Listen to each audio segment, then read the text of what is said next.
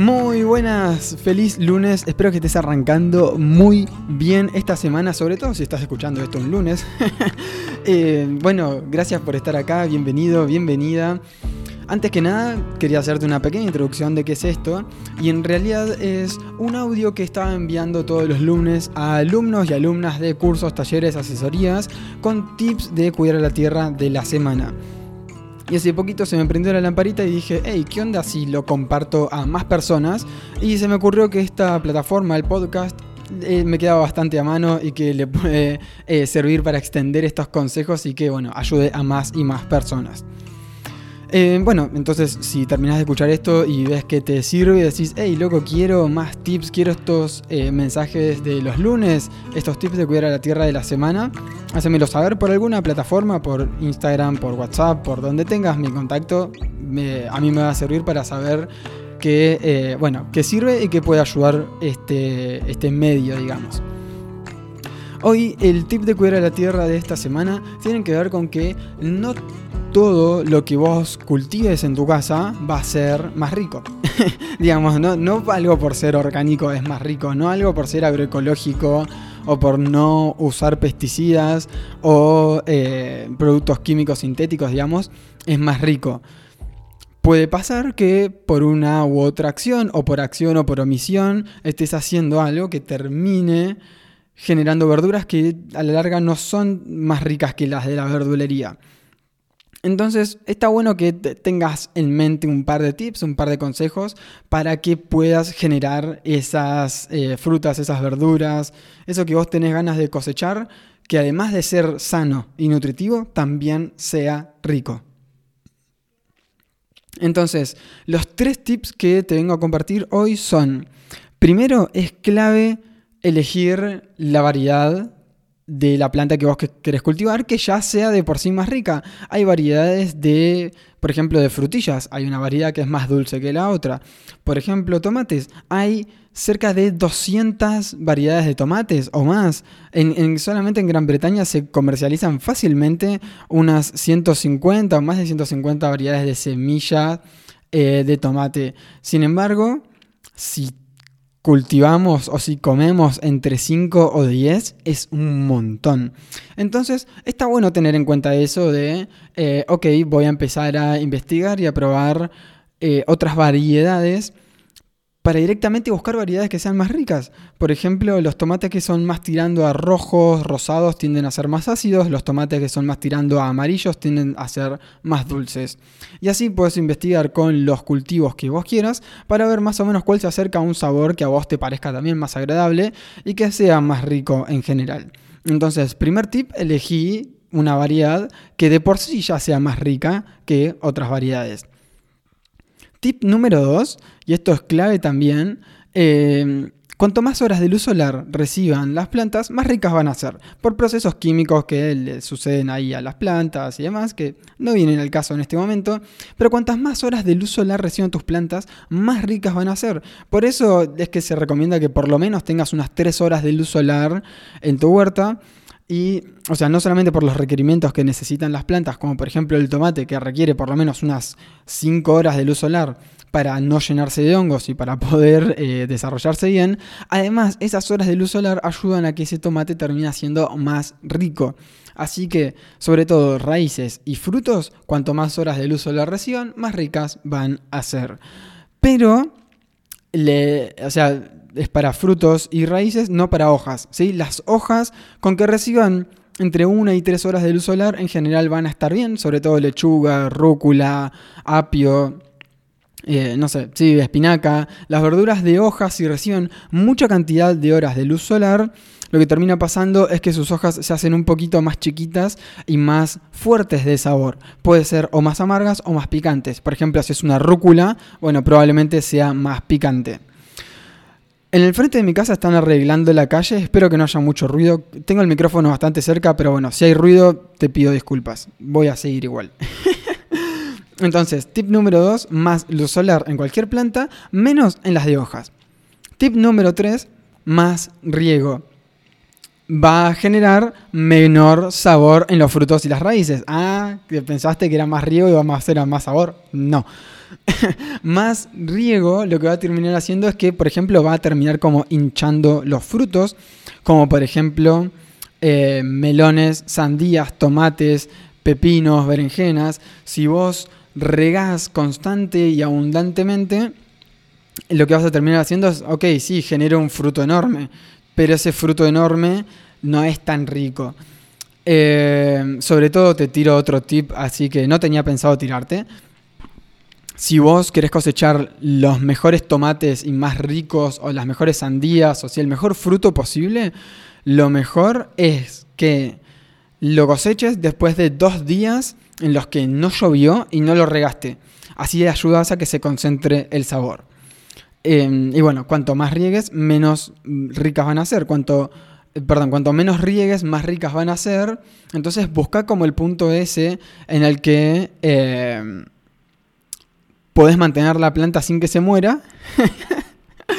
Pero eh, regala, regala ahí como lo justo y necesario, no más. Si te pasas, vas a diluir el sabor, sobre todo también en las raíces. Pero no, de vuelta, esta regla no se cumple con las hojas. Las hojas, cuanto mejor las riegues y cuanto más se mantenga ese riego, más ricas van a ser. Entonces, tip número uno, elegí buena variedad de eh, verduras, teniendo en cuenta el sabor que vos buscas. Más luz solar va a ser mejor sabor, menos en las verduras de hoja más riego va a disminuir el sabor, menos en las verduras de hoja. Así que ahí te van esos tres tips de eh, cuidar a la tierra de la semana. Y bueno, para aquellos alumnos y alumnas que están dentro del curso y la comunidad de tu huerta ideal, pueden ir a la sección de talleres exclusivos y ver el taller Cómo mejorar el sabor de tus cosechas, donde doy, no, sé qué cantidad, pero bastantes tips más sobre cómo mejorar el sabor de las cosechas, teniendo en cuenta si, por ejemplo, agregar compost mejora o empeora el sabor de las cosechas, eh, que tengan plagas. ¿Empeora o mejora el sabor de las cosechas? Y algunos otros tips más. Bueno, si estás dentro de tu huerta ideal, lo puedes ir a ver. Si no sabes qué es tu huerta ideal o querés más información, dentro de la descripción de este episodio te voy a dejar el link con toda la información. Ahora, algo que tenía ganas de compartir hace tiempo es pequeños pronósticos del tiempo, porque sé que ayudan a eh, más personas a que puedan tener una, un, ¿cómo decirlo? Eh, bueno, que puedan disfrutar un poco más su semana huerteril o en la huerta y que no sufran eh, de, ah, mira todo lo que llovió y yo no sabía, uh, mira ese viento que hubo y no puse tutores. Bueno, entonces, voy a ir con tres ciudades o tres secciones o tres sectores que son las personas que yo sé que más me siguen en Instagram. Pero si vos estás en cualquier otra parte del mundo y decís, che, yo quiero esto, pero para mi ciudad, hacémelo saber que te voy a tener en cuenta para los pronósticos del tiempo de los lunes. Entonces, en el área metropolitana de Buenos Aires vamos a tener un clima primaveral tranquilo, días mayormente soleados, sí, no muchas nubes, pero llegando al fin de semana se va a nublar un poco a partir del viernes, digamos.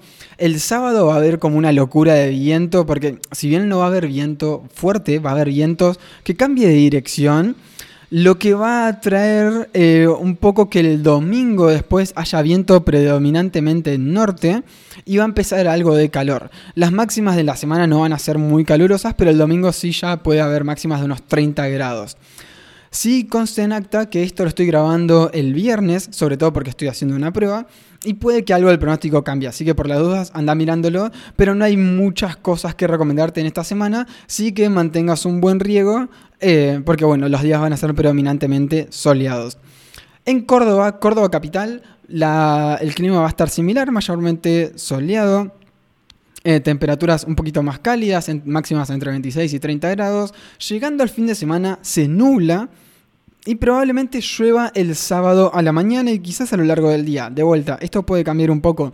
Pero ten en cuenta que si quieres hacer una siembra directa, puedes hacerla el viernes a la mañana, por ejemplo. Y aprovecha que vas a tener el día nublado y que va a venir un día de lluvia y que eso te va a ayudar a que, por lo menos las primeras instancias, los primeros días de esa siembra, se mantenga bien, bien hidratado. Después, Mar del Plata, que es otra ciudad en la que, bueno, Instagram me dice que tengo seguidores. El miércoles eh, va a haber fuertes ráfagas, fuertes, o sea, va a haber ráfagas de hasta 40 kilómetros por hora. Así que, eh, si mal no recuerdo, viento norte. a cuidar la huerta desde esa dirección. El viernes va a estar nublado con una baja probabilidad de lluvias. Las máximas en la semana van a ser de entre 16 y 20, va a estar bastante más tranquilo. Y el domingo a tener cuidado, no recuerdo, ahora no tengo el pronóstico en mente, pero parece que se nubla un poco y va a haber ráfagas de hasta 50 km por hora de viento norte, así que asegúrate de tener tutores en las plantas que lo necesiten. Y mm, bueno, proteger si podés la huerta de esos vientos. Sobre todo si estás en balcón o en un terreno grande.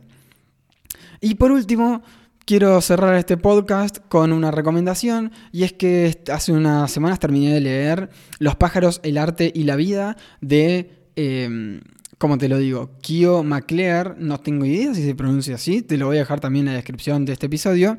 Es un libro hermoso, poético, pero o sea, no es que son poemas, sino que tiene como una lírica, un, no sé, la verdad que... Eh, Quizás me falta estudiar más para poder decir qué tipo de lenguaje tiene, pero me encanta, lo disfruté mucho, fue un libro que me acompañó eh, en, la cama antes de dormir, me parece hermoso para leer antes de dormir. Em, explora situaciones cotidianas de la vida con varios temas tangenciales, como por ejemplo el cambio climático que lo va tocando a lo largo de todo el libro. Y, o sea, y lo principal del libro es cómo va explorando los diferentes tipos de aves y sus comportamientos, comparándolos con situaciones cotidianas, con, em, con cosas que pasan en la vida, con personalidades de diferentes personas. Eh, pero bueno, me parece un libro hermoso, así que te lo recomiendo. Los pájaros, el arte y la vida. Puedes encontrarlo en Amazon, en Busca Libre y en un montón de otros lugares. Pero bueno, este fue el tip de cuidar a la tierra de la semana el, eh, las recomendaciones climáticas de la semana y la recomendación del libro de la semana. Así que si te gusta este formato, hacémelo saber. ¿De qué forma? De la que puedas. Me mandas un mail, me escribís por Instagram. Puedes compartir este episodio en, Instagram para avisarle a la gente, hey, Franco volvió a subir podcast y no sabes qué bueno que están. Les recomiendo a todos que escuchen este podcast. Eh, puedes hacerlo y yo te voy a querer un montón y seguramente voy a estar compartiendo lo que subas a, historias. Así que bueno, que tengas un hermoso día, una hermosa, hermosa semana. Y si todo sale bien, nos vemos el lunes que viene acá mismo por Spotify o cualquier otra plataforma en la que estés escuchando este episodio. Te mando un fuerte, fuerte abrazo y nos estamos escuchando pronto. Ah, ya me estaba por ir y me había olvidado de agradecerle a Matías Ortiz por la música de inicio y cierre de todos los episodios siempre del podcast. Así que gracias Matías por la música. Un fuerte abrazo.